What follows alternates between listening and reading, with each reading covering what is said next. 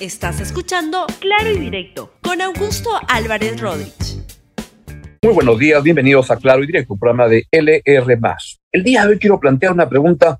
políticamente incorrecta, pero creo que la circunstancia merita preguntando, eh, preguntarnos si es que estamos asistiendo al fracaso de la lucha anticorrupción en el Perú. De eso voy a hablar a propósito de lo que ha pasado con la, el cese, la suspensión de la cooperación de la, en el caso de Lava Jato de Odebrecht, de la,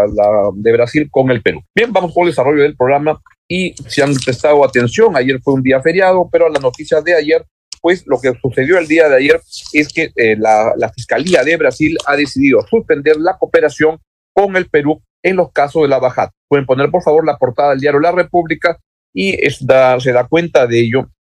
Es en el caso Lava Jato ante demanda de Odebrecht, que ahora se llama Novonor, por supuesto incumplimiento del acuerdo por parte de los fiscales del Perú. El consorcio brasileño se queja de que se utilizan declaraciones y pruebas obtenidas en Brasil para perseguirlos y seguir procesándolos, algo que no estaba en el, en el, en el acuerdo. Volverán a cooperar solo si se cumple lo acordado. La decisión de la Fiscalía brasileña podría frustrar las declaraciones en los juicios de uh, Humala Heredia, de los directivos de eh, Marcelo Odebrecht sobre Barata, Luz Mameri, Luis Mameri, Miglacho da Silva y este y, y todos estos casos que ustedes este, ya deben haber escuchado en los últimos años, porque venimos con ese tema desde hace ya siete años en el país. Ante ello, el fiscal uh,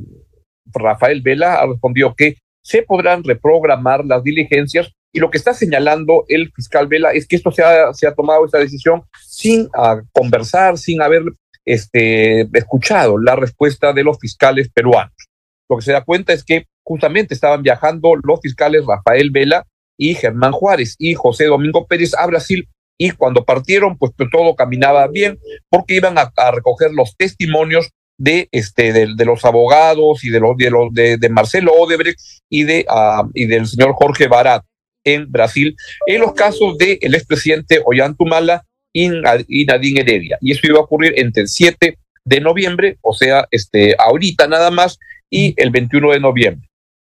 y cuando estaban en pleno vuelo aterrizaron porque cuando ellos estaban viajando a las al mediodía de ayer lo que se produjo es que en la o sea, apareció una, una noticia de la agencia F donde se dio cuenta que uh, una noticia de último minuto, un breaking news, que decía que la Fiscalía de Brasil suspendía la cooperación jurídica en, con el Perú en el caso Odebrecht. ¿Y este, por qué? Porque decían que había un acto de mala fe procesal, es decir, que no se estaba cumpliendo el acuerdo que se había pactado. Y esto lo que ha generado es una situación como de incertidumbre, saber qué es lo que va a pasar a continuación. Y ahí hay un proceso que va a seguir. Las autoridades este, fiscales de la Fiscalía Peruana están en Brasil, podrán dar su testimonio y vamos a ver qué es lo que ocurre. Yo quisiera hacer un comentario breve porque hoy ya hemos tenido algunos problemas técnicos que impiden poder este, hacerlo el programa los 20 minutos regulares, pero lo que ha sucedido es que eso da pie a pensar dónde estamos en el avance de la lucha anticorrupción. Porque mi impresión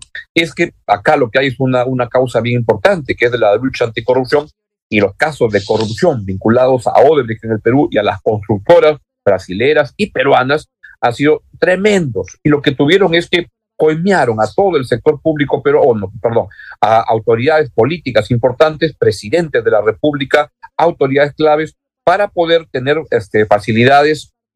para ganar las obras de construcción a cambio de sobornos y ahí hay muchos casos que están avanzando, etcétera.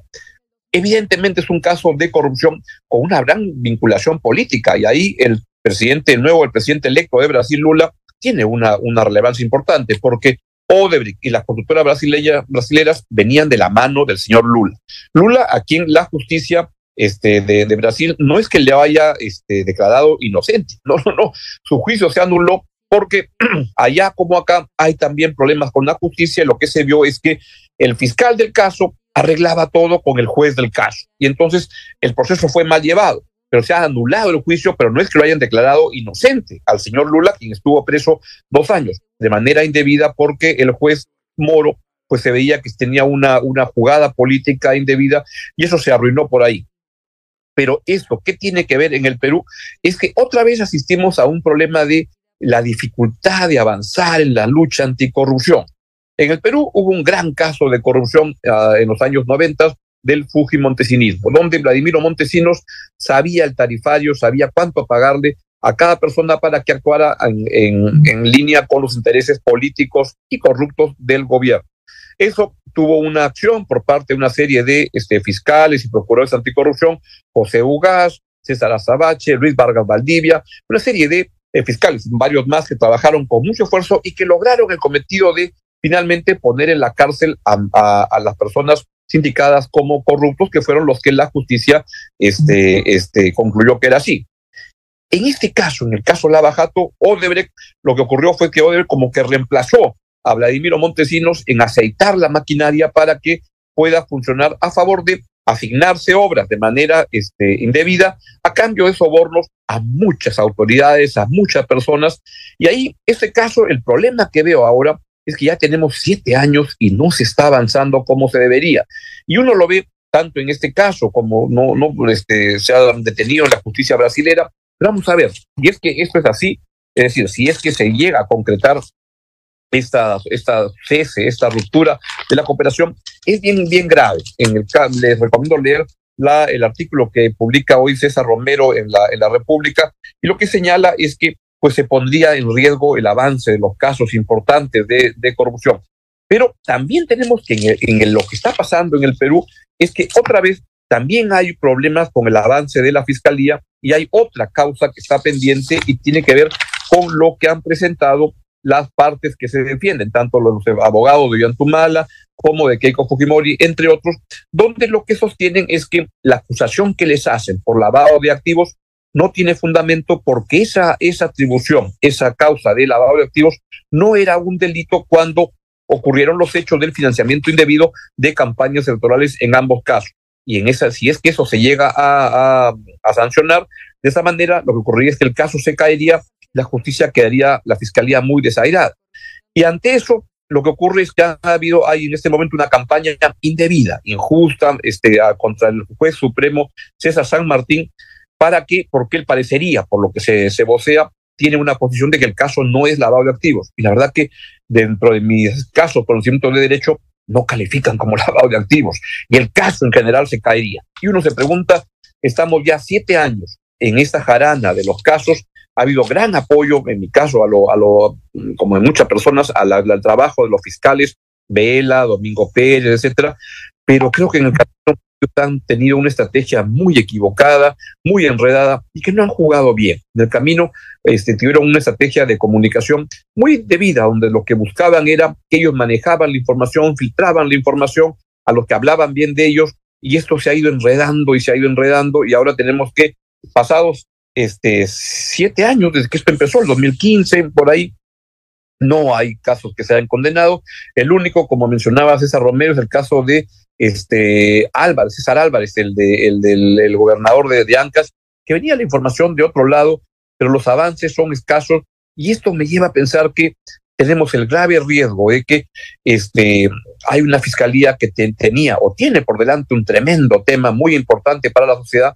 pero la verdad que han actuado con mucha prepotencia, metiendo a muchísima gente en el bote, disparando investigaciones, este, embargos, declarando este, situaciones de, este, de, impedimento de salida este, en todos estos años, de manera de poder agarrar uno, tiraban para agarrar, a, metían a 80, 100 personas, y la verdad que no han demostrado eficiencia en el avance. Y ahora tenemos esta situación en la cual hay un enfrentamiento entre el Poder Judicial y el Ministerio Público por la campaña que está haciendo Vela contra el juez César San Martín. Conclusión, lo que tenemos es que pasado un tiempo, este, de, mucho tiempo ya, siete años, no hay todavía nada este, concreto, nada efectivo, y esto lleva a pensar en cómo organizar mejor la lucha anticorrupción para que se pueda llegar a buen término. Al expresidente Martín Vizcarra, lo, lo, lo, los fiscales lo acusaban y todo, y decían que ya el caso estaba, pero ya para meterlo preso inmediatamente. ¿Qué ha pasado? Nada, nada de nada. No tenemos avances, no tenemos un avance correcto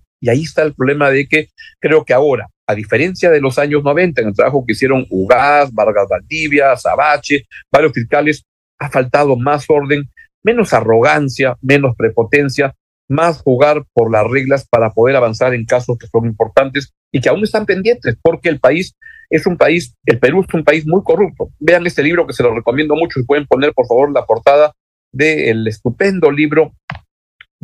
del, profesor Quirós, Alfonso Quirós, Historia de la corrupción en el Perú, que se llamó en inglés Círculos de la, de la, de la Corrupción. El IEP lo publicó acá, Historia de la corrupción en el Perú. Es uno de los bestsellers en todas las ferias del libro y lo que da cuenta es de un país tremendamente corrupto, con una ansia enorme de poder este, avanzar en, sancionar a la corrupción para minimizar. La corrupción nunca va a terminar, pero hay que trabajar contra ella. Y lo mismo estamos viendo en estos días en los cuales vemos un gobierno como el del presidente Pedro Castillo, a quien lo van ampallando por todos lados, todos los días, con actos de corrupción. Y lo que está buscando el señor Castillo es obstaculizar a la justicia. Y para eso recurre a la, a la OEA para que vengan a aplicar la Carta Democrática en un pedido que, como ha, como ha comentado el embajador Alan Banner hace poco, más parece una intención de parar la acusación constitucional que, este, de, que hablar de democracia en el Perú. Así vamos. Lamentablemente, poco avance en la lucha anticorrupción,